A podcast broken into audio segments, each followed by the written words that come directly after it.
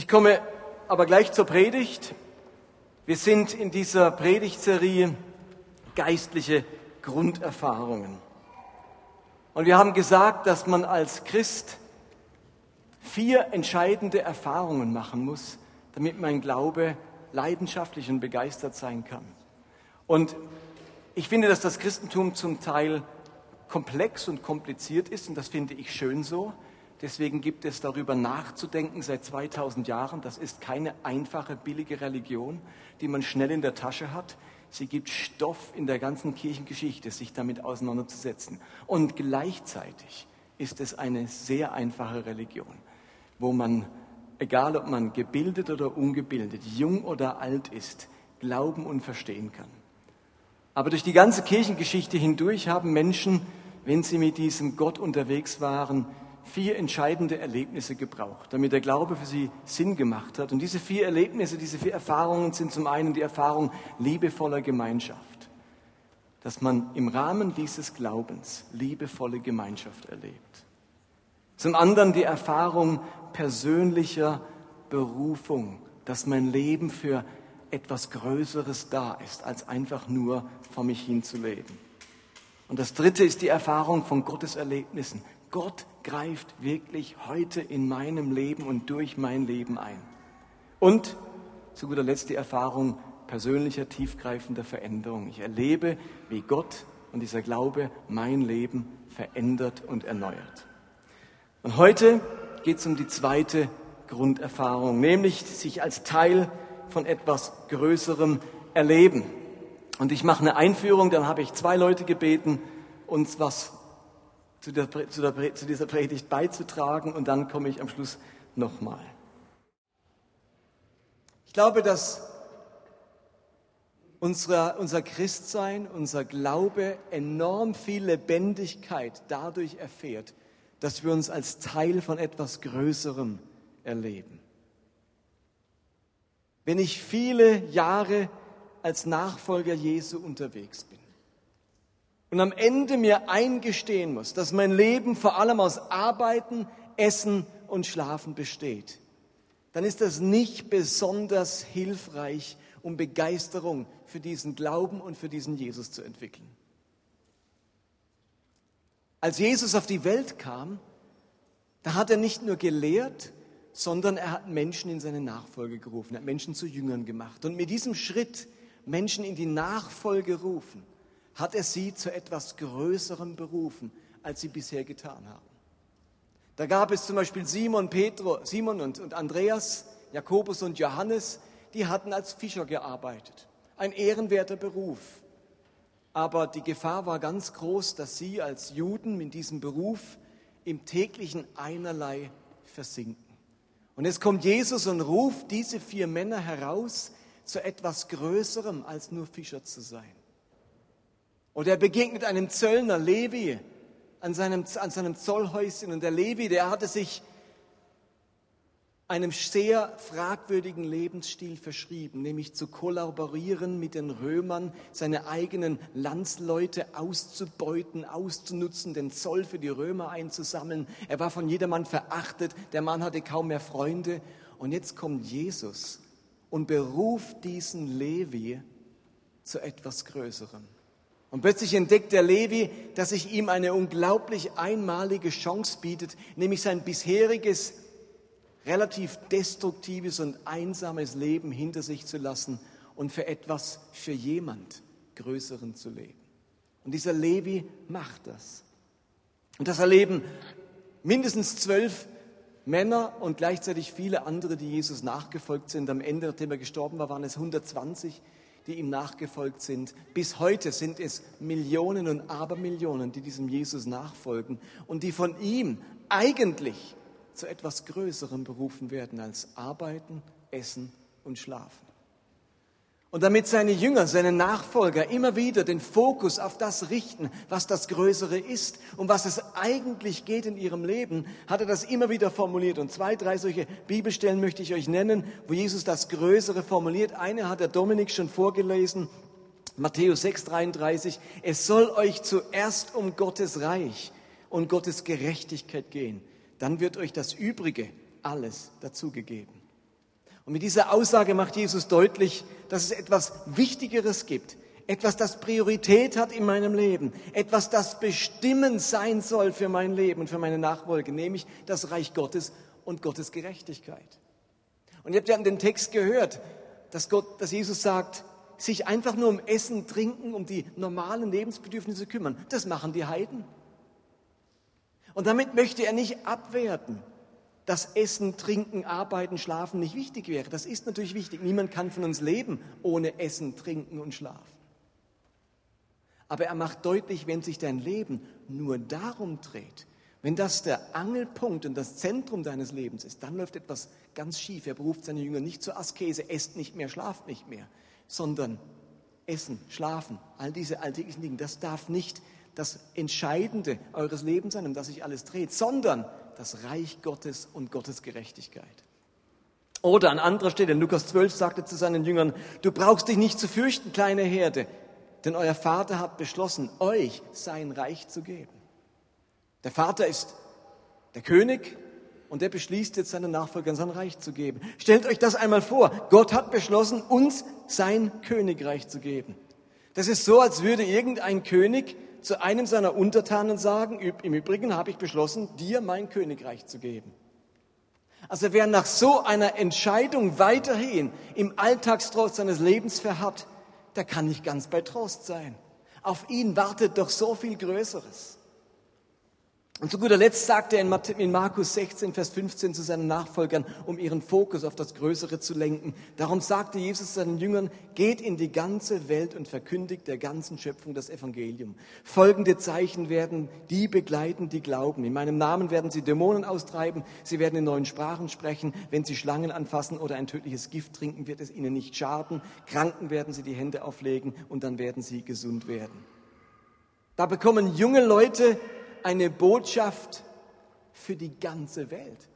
Könnt ihr euch vorstellen, wie man sich da fühlt als 16, 17, 18-jähriger Jünger, wenn man gesagt bekommt vom Sohn Gottes, du hast jetzt eine Botschaft. Nicht für deine Eltern und für deine Kumpels in der Schule, sondern für die ganze Schöpfung. Da wird einem wieder bewusst, für was man eigentlich lebt, zu was mein Leben gerade bestimmt wurde. Botschafter zu sein und begleitet zu werden mit dieser Botschaft durch die Kraft und die Wunder Gottes. Ihr müsst das verstehen. Die Jünger, die Jesus berufen hat, die waren ja nicht ungläubig, bevor sie Jesus kennengelernt haben. Sie waren als Fischer oder Handwerker oder als Kaufleute gleichzeitig gläubige Juden. Diese Leute, die Jesus in seine Nachfolge berufen hat, die haben die jüdischen Feste auch vorher gefeiert, den Tempel besucht, Opfer gebracht und sind am Sabbat in die Synagoge gegangen. Sie haben vor dem Essen Gott gedankt, ihn um Schutz gebeten und ihn als Schöpfer ihres Lebens angebetet, auch bevor sie Jünger Jesu wurden. Der Ruf in die Nachfolge Jesu, ihr Lieben, war nicht die Bekehrung der Jünger von ungläubig zu gläubig, sondern die Bekehrung von einem Glauben als Nebenschauplatz meines Lebens zu einem Glauben als zentralem Geschehen meines Lebens. Versteht ihr das? Wir denken so oft, die Jüngerberufung heißt, da werden das Ungläubige Gläubige. Aber das war nicht die Idee der Jüngerberufung. Die waren nicht ungläubig vorher, sondern ich sage den Satz nochmal. Es war die Bekehrung von einem Glaube als Nebenschauplatz meines Lebens zu einem Glauben als zentralem Geschehen meines Lebens. Es gibt einen Glauben, der den Schöpfer über alles lieben und ehren will und die Dinge des Lebens fröhlich gebraucht. Und es gibt einen Glauben, der das eigene Leben über alles liebt und ehrt und den Schöpfer für die Dinge des eigenen Lebens gebrauchen will. Das eine Leben will sich in allem Gott zur Verfügung stellen und das andere will Gott in allem zur Verfügung haben. Die Jünger, die wurden durch ihre Berufung zu Jüngern nicht gläubig, sondern ihr Leben erhielt Bestimmung und Bedeutung. Sie wurden Teil von etwas Größeren und sie bekamen die Sicht für etwas Größeres. Und genau darum geht's, wenn unser Glaube begeistert ist. Es braucht nicht die Bekehrung von Ungläubig, nicht nur die Bekehrung von Ungläubig zu Gläubig, sondern die Bekehrung von einem Glauben, der Gott vor allem gebrauchen möchte, zu einem Glauben, der sich vor allem von Gott gebrauchen lassen möchte. Beim Ästeren, da geht es vor allem um mich. Und wegen um das, was ich gern haben möchte durch diesen Glauben, was er mir bringen soll. Bei zweiterem glaube ich vor allem wegen dem, was Gott durch mich in dieser Welt oder im Leben anderer bewirken möchte. Und die Frage ist, habe ich diese zweite Bekehrung schon erlebt? Wir alle können wahrscheinlich von einer Art ersten Bekehrung erleben. Da sind wir von Gott fern, Gott spielt keine Rolle in meinem Leben zu, gläubig geworden. Aber diese zweite Bekehrung, habe ich die schon erlebt? Sind wir einfach gläubige Menschen, deren Leben aus Arbeiten, Essen und Schlafen besteht? Ist der Unterschied bei uns nur, dass wir öfters an Gott denken als andere, ab und zu beten und christliche Veranstaltungen besuchen? Oder sind wir mit diesem Glauben und mit unserem ganzen Dasein Teil von etwas Größerem? Haben wir Gottes Ruf und Gottes Absicht über unserem Leben vernommen? Wir arbeiten, wir essen, wir schlafen, aber mit allem, was wir tun, leben wir für etwas Größeres und handeln wir im Blick auf etwas Größeres und fühlen uns dabei als Botschafter, als Beauftragte, als Gesandte und als Bürger einer himmlischen Welt, eines himmlischen Reiches. Und dann ist es auch nicht mehr so zentral und so entscheidend für unser Glück, und für unser inneres Selbstbewusstsein, wie unsere Arbeit ist und wie das Essen ist und wie unser Schlaf ist. Paulus kann das wunderbar zusammenfassen und formulieren im Korintherbrief. Dort sagt er nämlich in 1. Korinther 10, ob ihr nun esst oder trinkt oder was auch immer ihr tut, das tut alles zu Gottes Ehre. Also Paulus sagt nicht, hört auf mit Essen und Trinken, was fällt euch ein, ihr seid Nachfolger Jesu. Er sagt, egal was du machst, ob Essen, Trinken, Schlafen, bei der Arbeit sein, mach es alles zu Gottes Ehre, für Gott. Du lebst für was Größeres. Du lebst nicht für dich, dein Zeug, und wenn du dann dazu kommst, lebst du für was Größeres. In der Freizeit, in den Zwischenräumen, von denen wir alle wissen, dass sie so schnell verschwinden, die Freiräume im Leben. Sondern mit allem, was du tust, lebe für etwas Größeres. So, und jetzt wird sich so manch einer von euch denken, na lieber Martin, du hast ja leicht reden. Wenn ich Vollzeitler wäre und Glaube zu meinem Beruf gemacht hätte, dann könnte ich auch für was Größeres leben. Dann könnte ich auch mein Leben als bedeutungsvoll empfinden. Aber was ist mit mir, der ich 50 Stunden in der Woche für diese kapitalistische Firma arbeite, denen es nur um, um Umsatz und Gewinn geht? Was ist denn mit mir, der froh wäre, er hätte genug zu essen, aber der keine anständige Arbeit mehr findet, weil ihn die Gesellschaft ausgemustert hat? Oder was ist mit mir, der froh wäre, er hätte genug Schlaf, aber es nicht hat, weil mich die Sorgen erdrücken und mir alle die Herausforderungen im Nacken sitzen? Oder was ist mit mir, die ich ständig mit zwei Kleinkindern umgeben bin und kaum eine Minute Zeit finde, einmal für mich zu sein, ein Buch zu lesen, geschweige denn in der Bibel zu lesen oder zu beten? Wie kann man für etwas Größeres leben, wenn man kein Vollzeitler ist, sondern mitten in Beruf und im Alltag steckt? Und darum halte ich diese Predigt eben nicht allein. Ich habe gesagt, ich bin nicht glaubwürdig für die meisten. Ich muss zwei Glaubwürdige auf die Bühne bringen, die nämlich ihr für etwas Größeres leben, obwohl sie nicht dafür bezahlt werden, sondern Mama sind oder Geschäftsmann sind. Und die erste, die uns was dazu sagen wird, ist Anina Geser, äh, Anina Liechti, sorry. Anina Liechti Geser. Also ich glaube nicht, dass du nicht glaubwürdig bist, aber ich sage euch sehr gern etwas zu meinem zu meinen Erfahrungen, genau. Also, für mich ist diese Erfahrung Teil von etwas Größerem Sein sehr wichtig. Schon als Teenager hat mich das herumgetrieben. Macht dieses Leben Sinn? Was ist der Sinn? Und als ich dann mit 19 mich bekehrt habe, hat sich das sehr viel in meinem Leben beruhigt. Ich habe gemerkt, hey, wow, ich bin Teil von etwas Größerem. Gott hat einen Plan für mein Leben. Da gibt es noch mehr als einfach das, was ich im Moment sehe. Und äh, das hat mich beflügelt und hat mir sehr viel Energie gegeben. Und ich habe dann auch das voll ausgelebt. Ich, habe, ähm, ich liebe es, in einem Team zu arbeiten. Ich liebe es, Projekte zu entwickeln. Ich liebe es, Teil der Gemeinde zu sein. Hier einfach etwas zu, ja, etwas in größeren Rahmen herzustellen, sozusagen. Und ähm, habe ich lange Jahre so gelebt und dann gab es einen kleinen Einschnitt in meinem Leben. und er war nicht so klein, ich wurde Mami. Und Mami sein ist etwas Wunderschönes und das ist mir ganz wichtig hier an dieser Stelle. Ich war unglaublich dankbar, dass ich schwanger wurde, dass ich ein Kind empfangen durfte. Aber es war auch in diesem ganzen Teil von, Teil von etwas Größerem sein, sich berufen fühlen, hat mir sehr vieles gefehlt, weil der Alltag wird sehr simpel. Man kümmert sich um dieses Baby, es wird irgendwie, die Welt wird relativ klein. Und ich habe gemerkt, oh, da vermisse ich was. Und ich habe Gott auch immer wieder gefragt, hey, Herr, ich bin so dankbar, aber mir fehlt diese Dynamik, dieser größere Rahmen. Schickst du mich auch wieder ein bisschen nach mehr draußen und darf ich wieder da etwas mehr bewirken? Und er hat ähm, mich einfach mal auf die Seite genommen. Er hat mir nicht gerade eine klare Antwort gegeben, sondern hat einfach gesagt, komm mal ein bisschen zu mir. Und er hat mir in dieser Zeit ähm, ein paar ganz wichtige Lektionen gelernt. Und diese Lektionen möchte ich im Nachhinein, die möchte ich nicht mehr hergeben. Es war nicht nur einfach, aber ich bin sehr dankbar, durfte ich sie lernen. Und ähm, die erste Lektion ist, deine Berufung die ist weniger, da geht es weniger darum, was du tust, sondern wer du bist.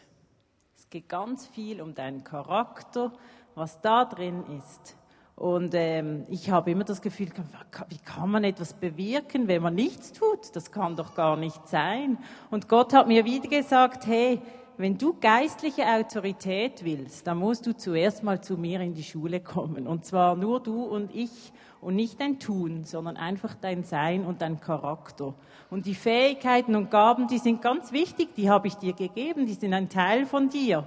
Aber meine Schulung fängt bei dir an. Und äh, das muss man irgendwie auch ein bisschen aushalten. Aber ich habe mich entschieden, das auszuhalten. Und ähm, ich habe es bin sehr dankbar dafür. Und das Schwierige, denke ich, dass unsere Gesellschaft uns eigentlich etwas anderes sagt. Und Sie sagt auch eben das im Hintergrund sein und, und auch als Mami, dass du dich einfach verschenkst und es geht nicht um dich, das ist nicht eine Selbstverwirklichung in erster Linie und du kriegst keine Bestätigung und du musst auch lieben, wenn du dich gar nicht danach fühlst. Und all diese Sachen sind ja nicht so gesellschaftskonform, aber Gott hat mir wirklich gesagt, weißt du was, das entspricht meinem Wesen und darum ist es so wichtig und das kannst du jetzt lernen.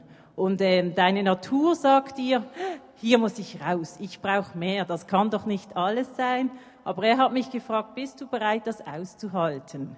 Und ich habe mein Baby geliebt, das war nicht die Frage, aber dieses ein bisschen beschränkt und eingeschränkt sein, das auszuhalten, da musste ich mich dafür entscheiden. Und ich habe mich dafür entschieden und äh, ich bin sehr dankbar, dass ich das gemacht habe.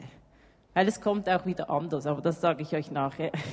genau. Und ich glaube, Gott hat es auch einfach genossen, dass ich einmal ein bisschen eingeschränkt war. Weil sonst bin ich immer wieder davon gerannt. Ich habe gesagt, ja, ich sitze schon auf deinem Schoß, aber schick mich doch wieder dahin und oh, da kann ich wieder dahin. Und ich konnte wie nicht mehr so. Und ich glaube, er hat das auch ein bisschen genossen. auf jeden Fall. Und einfach das Zusammensein mit ihm. Und ähm, ja, da ist ganz, ganz viel Wertvolles daraus entstanden. Das ist die erste Lektion. Unser Sein ist wichtiger als das, was wir tun. Und ähm, es gelang mir wirklich auch immer mehr, mich zu versöhnen mit dem und mich zu entspannen darin und zu merken, es ist mir vielleicht nicht gerade mein erstes Naturell im Moment, aber irgendwie merke ich, es ist richtig und ich fange es an zu genießen. Das ist auch passiert. Genau. Dann eine andere Lektion ist, dass Gott sehr, sehr praktisch ist unglaublich praktisch und unglaublich bodenständig. Weil als Mami kannst du nicht so viele geistliche Übungen machen und dich da in Meditation verlieren und dort an Gebetsabende gehen und so, so sondern ähm, du bist sehr mit deinem Kind beschäftigt und äh, Gottesdienst heißt, du bist zwar da, aber du kannst kaum die Predigt hören, du bist kaum fähig, mit jemandem ein Gespräch zu führen. Also man geht da manchmal auch ein bisschen frustriert nach Hause, weil man merkt, es liegt einfach nicht mehr so viel drin geistlich. Und Gott hat mir wie gezeigt, hey, weißt du was? Lad mich einfach in deinen Alltag ein. In das Windeln wechseln, in das Einkaufen, in den einfach Stress, wenn du nicht schläfst. Überall dort will ich mit dir dabei sein. Und Gott war da. Er war da und ich habe gelernt, stille Zeit heißt vielleicht, dass ich mit Gott, mit einem Kind spazieren gehe. Und dass es auch schreit dazu.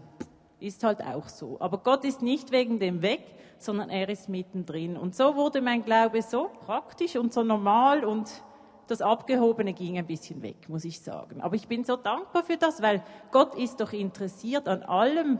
Und ähm, wenn wir so Single sind oder noch so Visionen haben, dann ist das manchmal relativ weit oben. Und Gott hat mich da wirklich sehr in die Realität geholt. Und ich habe gemerkt, da steckt aber viel Kraft drin. Und das hilft mir auch. Und ich habe oft erlebt, dass ich irgendwie, weiß auch nicht, beim Einkaufen nicht mehr die Kraft hatte und dann kam die Nachbarin, hatte genau das eingekauft, was ich brauchte. Irgendwie so ganz praktische Hilfen, wo ich gemerkt habe, Gott weiß, was ich brauche. Und ich, ich erlebe das in meinem Alltag. Also unglaublich klein zum Teil, aber trotzdem groß für meinen Glauben. Und ich habe das auch in meinem Alltag gemerkt, mit simplen Sachen, zum Beispiel Thema Aufräumen. Ist ja nicht gerade prickelnd, oder? Niemand von uns macht das gern. Aber ich habe trotzdem gemerkt, wenn ich aufräume zu Hause, wenn ich einen aufgeräumten Haushalt habe, ist das nicht nur, dass es schön aussieht, sondern es prägt unsere Familienatmosphäre. Wir gehen auch aufgeräumt aufeinander zu. Es ist Ordnung zu Hause. Also es hat wie eine kleine Handlung, hat wie eine größere Wirkung, indem dass es eine Atmosphäre prägt. Und so merke ich, kann man, glaube ich, bei vielen einfachen alltäglichen Handlungen merken, da steckt vielleicht noch mehr dahinter. Und dann habe ich ein bisschen lieber aufgeräumt. Nicht so gern, aber ich habe wie gemerkt, da steckt noch mehr. Genau, das ist die zweite eigentlich ähm, Erkenntnis. Einfach im Kleinen Großes zu suchen. Genau. Dann die dritte Lektion, die war auch sehr eindrücklich für mich. Das hat mit dir, Beatrice, zu tun. Du hast mir mal eine Prophetie gegeben und ähm, ich lese euch die einfach vor, gerade. Ich lasse euch da ein bisschen teilhaben. Ich habe gemerkt, mein irdisches Mami-Sein hat eine geistliche Dimension. Es tönt jetzt ein bisschen abgehoben, aber ich lese es euch einfach vor. Und ähm, das hat mir wirklich eine neue Dimension nochmal geöffnet. Beatrice hat da geschrieben, was sie von Gott empfangen hat. Anina, du bist nicht einfach nur Mutter. Du bist eine geistliche Mutter. Du bist bereit, Königskinder, die, noch, die noch klein sind und die ich dir anvertraut habe, nach meiner Weisheit zu lehren und zu erziehen. Das ist eine enorm wichtige Aufgabe. In meinem Auftrag pflanzt du Glaubenssamen in die Herzen deiner und auch anderer Kinder. Sie sind das Fundament für das Leben im Licht. Du bist der verlängerte Arm von mir und gibst diesen Kindern die Liebe weit von mir. In dieser Liebe werden sie stark und lebensfähig. Ich weiß, dass in der Welt Muttersein kein hohes Ansehen hat. Doch in meinem Reich ist Muttersein sehr wertvoll, denn es ist ein Wesenszug von mir. Deshalb ermutige ich dich, schau auf meine Werte und nicht auf die Werte dieser Welt. Du bist kostbar für mich und mein Reich. Wow, da ging ich anders an mein Mami-Sein heran, weil ich gemerkt habe, hey, das sind Königskinder von Gott, die er mir anvertraut habe und die ich ein Stück weit begleiten darf. Und das öffnete eine ganz neue Dimension. Das war der dritte Punkt. Und so merkte ich, dass aus meinem anfänglich eher defizitären oder vielleicht manchmal auch ein bisschen frustrierten Denken über mein Mami-Sein wurde plötzlich ein Segen. Und ich habe mich wie nicht nur damit versöhnt, sondern ich habe wirklich das Vorrecht angesehen, diese Kinder begleiten zu dürfen und äh, auch diese Intimität mit Gott zu erleben. Und das hat wirklich eine riesen Entspannung gegeben. Und Gott hat als Folge, das ist ja sehr oft, wenn wir etwas lernen, eine Lektion, öffnet er wieder neue Türen. er hält uns darin, solange bis wir es lernen und dann geht's weiter. Und er hat wirklich wieder Türen geöffnet ab dann. Ich, äh, wir sind nach Münchenstein gezogen und plötzlich habe ich gemerkt, die Nachbarschaft öffnet ihre Türen. Wir können ein Straßenfest nach wenigen Wochen organisieren. Es ist wie so vieles passiert im Quartier. Und ich habe einen Mann beim Einkaufen angetroffen und habe mir einfach gesagt, hey, du tust diesen, diesem Quartier so gut. Und ich dachte, ich mache doch gar nicht viel. Aber Gott hat mir da wieder ein weiteres Feld geschenkt, das ich bearbeiten konnte. Und seit diesem, Tür, äh, seit diesem Jahr ist die Tür noch weiter aufgegangen. Ich habe eine Stelle in der reformierten Kirche bei uns bekommen, die wurde mir fast nachgetragen, muss man sagen. Und plötzlich bin ich wieder Teil von einem Team. Ich ähm, gestalte Kirche dort. Ich darf den Nachbarskindern biblische Geschichten erzählen im Namen dieser Kirche dort. Und ich merke, Gott schenkt mir wieder ein Feld und sagt, hey, lauf, geh, da darfst du jetzt wieder drin sehen und ernten. Und ich bin so froh, habe ich diese Lektion gelernt, weil ich merke, ich mache diese Aufgabe anders. Denn ähm, ich habe wirklich gelernt, es passiert viel aus dem Sein, mehr aus dem Sein als aus dem Tun. Und ich bringe den kleinen Dingen, Dingen mehr Wertschätzung entgegen. Und ich bin mir bewusst, dass mein menschliches Sein hier auch eine göttliche Dimension hat. Und das macht einen riesen Unterschied. Und äh, das ist meine Lektion im Moment und ich bin sehr gespannt, was Gott noch weiter tun wird.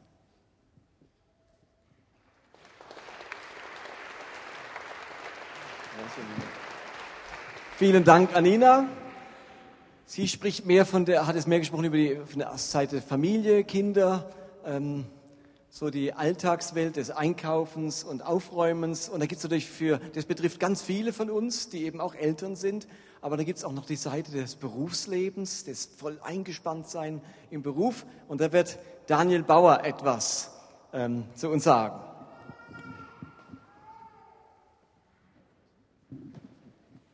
Benannt.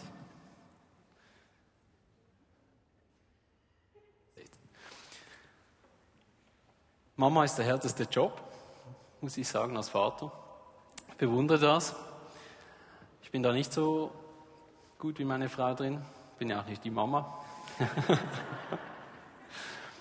ich möchte euch äh, in ein paar Minuten äh, durch ein paar Stellen meines Lebens mitnehmen und euch erklären, warum ich am Morgen gerne aufstehe oder warum ich am Morgen aufstehe. Ich war mal 16 Jahre alt, wie die meisten von uns. Mach doch bitte das nächste Foto. Somit wäre bewiesen, auch ich hatte Haare. Liebe Band. Ich war ein sehr konstanter Schüler, sehr konstant, Mathe, Deutsch, Französisch. Nächste Folie. Ich ging in der Schweiz in die Schule. Noch, noch eine nächste Folie. Noch das nächste. Also ich war wirklich konstant.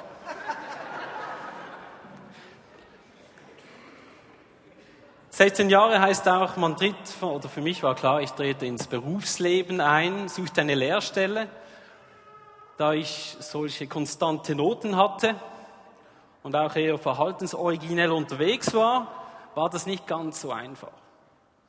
Ich habe verschiedene Lehrstellen gesucht und bin schlussendlich an einen Lehrmeister geraten, der hat, der hat mich genommen. da lacht jemand so frech. Aber das war, ich wäre durch kein Attest durchgekommen, durch nichts. Der hat mir eine Chance gegeben. Der hatte nichts davon, der hat einfach in mich investiert. Ich war sehr froh darüber, habe die Lehrstelle bestanden. Da waren meine Eltern auch sehr froh. Ich bin dann ein paar Jahre später auf Umwegen in die Berufsmatura gekommen. Und in der ersten Mathestunde gab es einen Standorttest. Da waren binomische Formeln. Wer weiß, was es ist? Hey, nicht schlecht. Ich sah das zum ersten Mal in meinem Ich dachte, es sei ein Deutschunterricht, da gab es Buchstaben. Ich habe es nicht verstanden, wirklich schlimm. Ich habe dann das, muss man zu Hause fertig lösen, hä? Geometrie auch noch. Und ich habe dann halt nicht gewusst, wie das geht. Für A habe ich 1 eingesetzt, für B 2, für C 3. Ja, da habe ich gedacht, das hat irgendwas mit dem Alphabet zu tun. Ich habe für jede Lösung eine Zahl bekommen. Geometrie konnte ich nicht machen, weil mein Tisch zu wenig groß war. weil ich das aufzeichnen wollte. Ich habe dann das am nächsten Tag abgegeben und sie hat das vorne korrigiert. Wir haben die nächsten Aufgaben gemacht. Dann hat sie gesagt, äh, Herr Bauer, können Sie mal bitte noch zu mir kommen? Ich ging nach vorne und sie fragt, meinen Sie das ernst? Und ich dachte, ja, meinen Sie das ernst mit dem Buchstaben? ähm, wir haben dann schnell erkannt, dass ich echt weit weg war von einer Berufsmatura.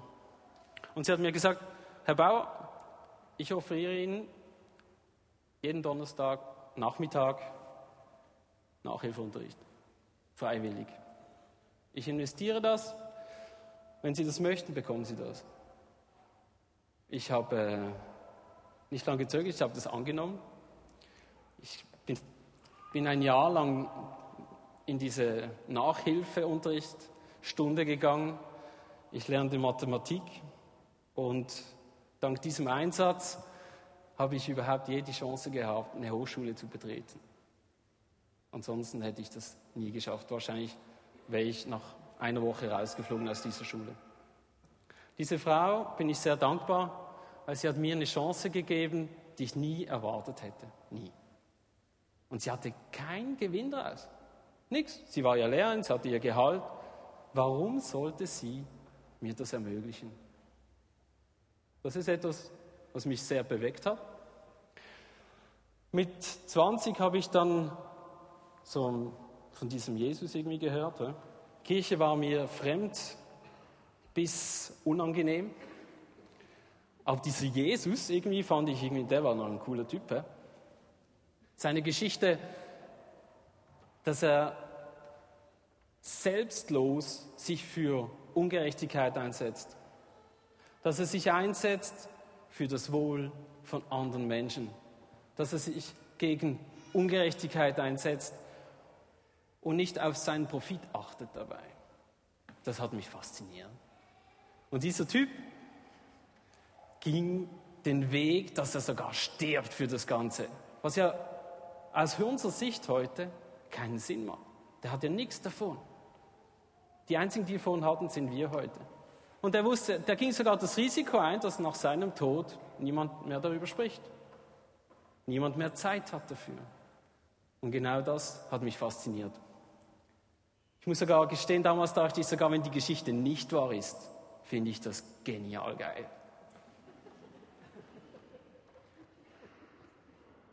Es war der Moment, wo ich gedacht habe, okay, ich, ich möchte genauso leben. Für das möchte ich aufstehen. Ich habe meine Frau kennengelernt und nach ein paar Jahren habe ich zu ihr gesagt, ich möchte diese Kultur, dieses Investieren, nicht nur um meinen Profit, sondern für meinen Lebenswillen, für diese Werte, für die möchte ich ein eigenes Büro gründen. Ich bin Landschaftsarchitekt und Stadtplaner. Ich möchte ein Büro und ich möchte es genauso leben. Genau das. Ich möchte investieren, ohne dabei nur auf meinen Profit zu achten. Ich möchte etwas nicht nur bewegen, sondern ich möchte etwas in dieser Gesellschaft verrücken. Ich hatte keinen Auftrag. Keinen Auftrag. Mit 26 hat man auch nicht unbedingt so viel Geld. Esther hat zu mir gesagt, Daniel, ich glaube an dich. Du machst das. Und ich habe angefangen. Ohne Auftrag, in einem schäbigen Büroraum, mit nichts, mit gar nichts. Ich, ich habe das Ersparte gebraucht, um einen Computer zu kaufen. Äh, Handelsregistereintrag, 20.000 Franken für eine GmbH deponiert, ich weiß nicht recht. Und er hat gesagt, hey, ich vertraue dir. Ich bezahle deinen Lebensunterhalt, wir opfern unser Ersparnis. Das tut unglaublich gut, wenn das deine Frau zu dir sagt. Das ist cool. Ja. Heute ist das Büro eines der größten der Schweiz. Wir haben 16 Angestellte, das ist für unser Planungsbüro sehr groß.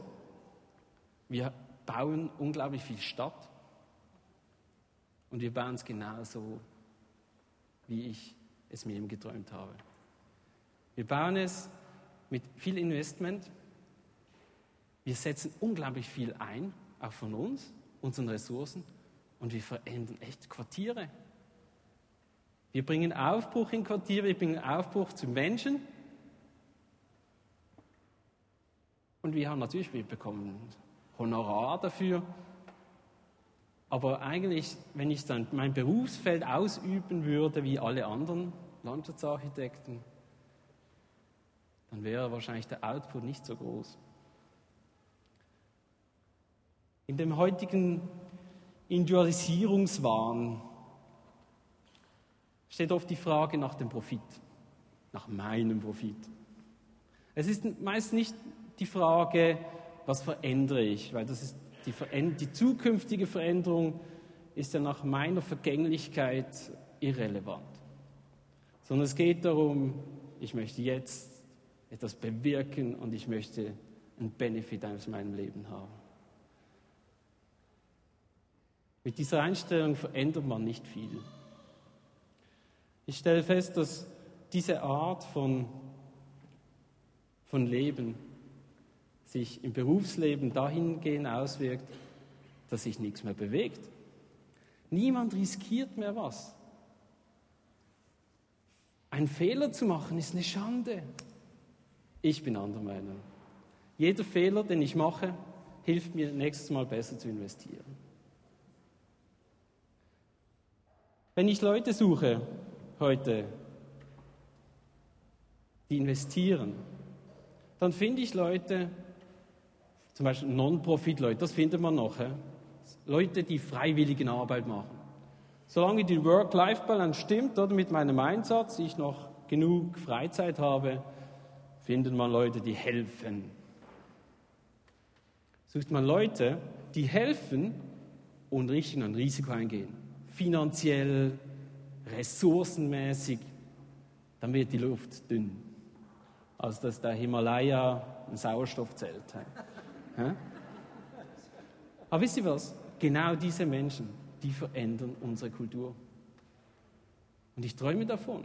Ich träume davon, dass diese christliche Haltung, diese Jesus-Haltung, die investiert, sogar so weit, dass es ihn schmerzend sein Verlust bringt, dafür die ganze Welt verändert. Für das stehe ich am Morgen auf. Ich habe festgestellt, dass dieses Risiko, das man eingeht, dass genau dort ich am meisten Glauben erlebe. Wo ich am meisten investiere, und zwar nicht genauso viel, dass es noch mir nebenbei gut geht. Zum Beispiel, ich bezahle so viel Geld in die Gemeinde, dass es gerade so, hä? so ein bisschen mehr, dass halt ich merke, ui, war ein bisschen mehr als, als genug. Genau dort erlebe ich, dass ich am meisten Glauben erlebe. Ich bin fest überzeugt, dass meine Investitionen und die Risiken, die ich eingehe, mich näher zu diesem Jesus bringt. Und ich erlebe das. Ich habe, mein Büro ist acht Jahre alt, also ziemlich jung. Ich bin auch noch nicht so alt. Ich wurde schon, schon gefragt, ob mein Chef auch noch komme. War, war echt witzig.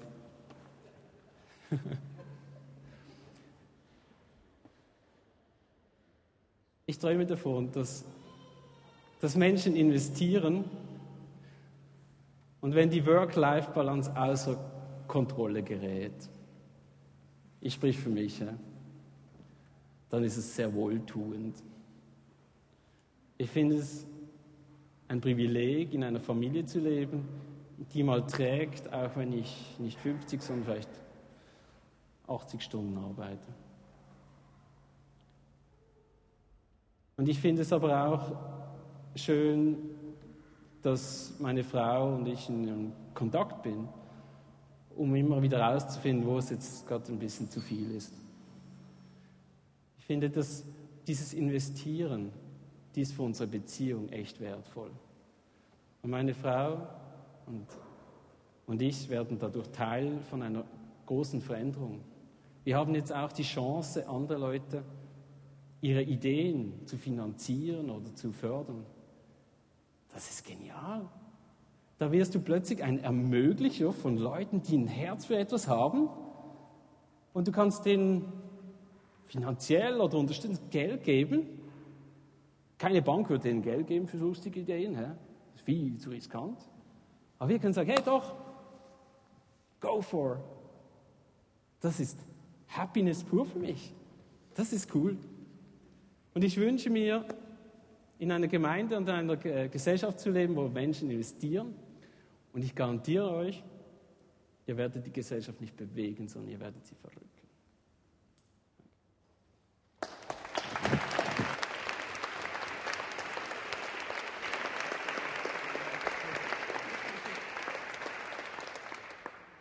Wow, vielen Dank euch beiden ähm, für das Teilen eures Herzens, für die Inspiration. Und äh, ich will gar nicht mehr viel sagen, ein paar wenige Minuten, um euch noch was an die Hand zu geben. Was könnt ihr jetzt konkret tun? Es fängt ja, wie Anina das beschrieben hat und auch Daniel, ja ganz klein an. Und dann wächst da etwas daraus. Wie könnt ihr denn ganz einfach und klein anfangen, zu überlegen, wie kann ich für etwas Größeres leben? Etwas verrücken um mich herum in meinem eigenen Leben. Und ich würde euch gerne zwei Fragen mitgeben, dass ihr euch zwei Fragen stellt. Zum einen überlegt euch euer persönliches Mission Statement. Was ist meine, auf welcher Mission soll ich sein? Ich könnte auch sagen, Gott, was ist mein Auftrag an den anderen? Was will ich in der Welt oder im Reich Gottes oder im Leben anderer bewirken? Fragt Gott, reflektiert euch selbst, eure Fähigkeiten, eure Talente, untersucht euren Herzschlag, eure Träume, beobachtet eure Leistungsfähigkeit. Zu was ruft euch Gott? Welchen Auftrag gibt er euch an anderen Menschen? Und das muss nicht gleich der Ruf fürs ganze Leben sein. Vielleicht ist es nur was fürs kommende Jahr oder für den nächsten Sommer. Und vielleicht ist es der Ruf, anderen, für andere da zu sein. Und es sind wie bei Anina die eigenen Kinder, wo ich plötzlich merke, mit der Kindererziehung lebe ich für was Größeres. Ich erziehe Königskinder und vermittle ihnen ganz viel von Gott. Oder ihr erlebt das wie Daniel, der morgens aufstehen will, mit dem Wissen, ich kann Träume verwirklichen, ich kann etwas in unserer Gesellschaft verändern. Es können kleine Dinge sein, es können größere Dinge sein, aber was ist dein Herzschlag? Wozu beruft dich Gott? Vielleicht übernimmst du eine Patenschaft für einen Flüchtling und wirst für ihn ein neues Zuhause. Oder du sagst, ich investiere in das Leben junger Menschen, ich bin großzügig mit ihren Fehlern und gebe ihnen etwas von meiner Erfahrung und meiner Weisheit weiter. Das ist mein Auftrag an anderen in den nächsten Monaten. Oder du triffst dich mit jungen Frauen aus deinem Umfeld und erzählst ihnen, wie Gott dir hilft, deine Sorgen zu tragen, deinen Mann zu lieben und deine Kinder zu erziehen. Das sind nur Beispiele. Aber was ist dein Mission Statement für die nächsten Monate? Was für einen Auftrag gibt dir Gott an anderen Menschen? Das ist mehr das Tun. Anina sprach auch noch vom Sein. Beides gehört zusammen. Und die zweite Frage, die betrifft mehr unser Sein denn da können wir auch für etwas Größeres leben. Also überlegt euch im zweiten euer persönliches Veränderungsziel. Wenn das erste der, mein Auftrag an den anderen war, dann ist dieses zweite mein Auftrag an mir selbst. Welche nächste charakterliche Veränderung möchte ich in meinem Leben angehen? Was will ich lernen? Welche Veränderung an meinem Charakter, an meinem Sein bringt mich einen wichtigen Schritt darin weiter, Jesus ähnlicher zu werden? Welche charakterliche Schwäche steht mir am häufigsten im Weg? Und welche Stärke soll Gott endlich in die Hand bekommen, damit sich mehr verändern kann? Und Daniel, der sprach jetzt ganz oft von Risiken eingehen. Das wird vielleicht für den einen oder anderen zum nächsten persönlichen Veränderungsziel. Endlich wieder mutiger werden. Erinnert euch, was ich mal vor ein paar Wochen gesagt habe, play it safe, so als verrücktes Lebensmotto, dass man sagt, play it safe, ja, nichts mehr riskieren, ich will nicht, dass was schief geht, ich will keine Fehler mehr machen. Wenn ich in dem Modus drin bin, dann kann ich das, was Daniel erzählt hat, gerade vergessen. Dann ist vielleicht mein nächstes Veränderungsziel endlich raus aus diesem Play it safe Modus und wieder was riskieren. Ich weiß nicht, was es bei dir ist. Vielleicht mehr Wohlwollen deinem Ehepartner gegenüber, raus aus dem Neid, den ich immer wieder empfinde, meinen Arbeitskollegen gegenüber, oder die Neigung zum Übertreiben, wenn ich erzähle, damit ein bisschen mehr Glanz auf mich fällt, was auch immer es ist. Wenn ich diese beiden Aufträge gefunden habe, mein Mission Statement und mein persönliches Veränderungsziel, und wenn ich das angehe, dann lebe ich nicht nur, um zu arbeiten, essen und zu schlafen, sondern lebe ich für etwas Größeres, etwas, das Gott mir aufs Herz gelegt hat. Dann hat ein Leben einen Orientierungspunkt, eine Zielsetzung, eine Aufgabe von Gott. Und dann kann ich früher oder später in meine Zielgerade einbiegen und erleben, dass mein Leben von etwas Größerem bestimmt wird und von jemand Größerem gebraucht wird. Und so segne ich euch alle mit dem feinen Gespür, Gott zu hören und herauszufinden, welchen Auftrag und welche Mission er für euer Leben hat und an welchem charakterlichen Punkt er euch helfen möchte, Jesus ähnlicher zu werden. Und Vater, ich bitte dich, dass du in den kommenden Tagen wirklich durch diese beiden Fragen zu uns redest. Und dass wir Ähnliches erleben dürfen, wie Anina und Daniel es erlebt haben.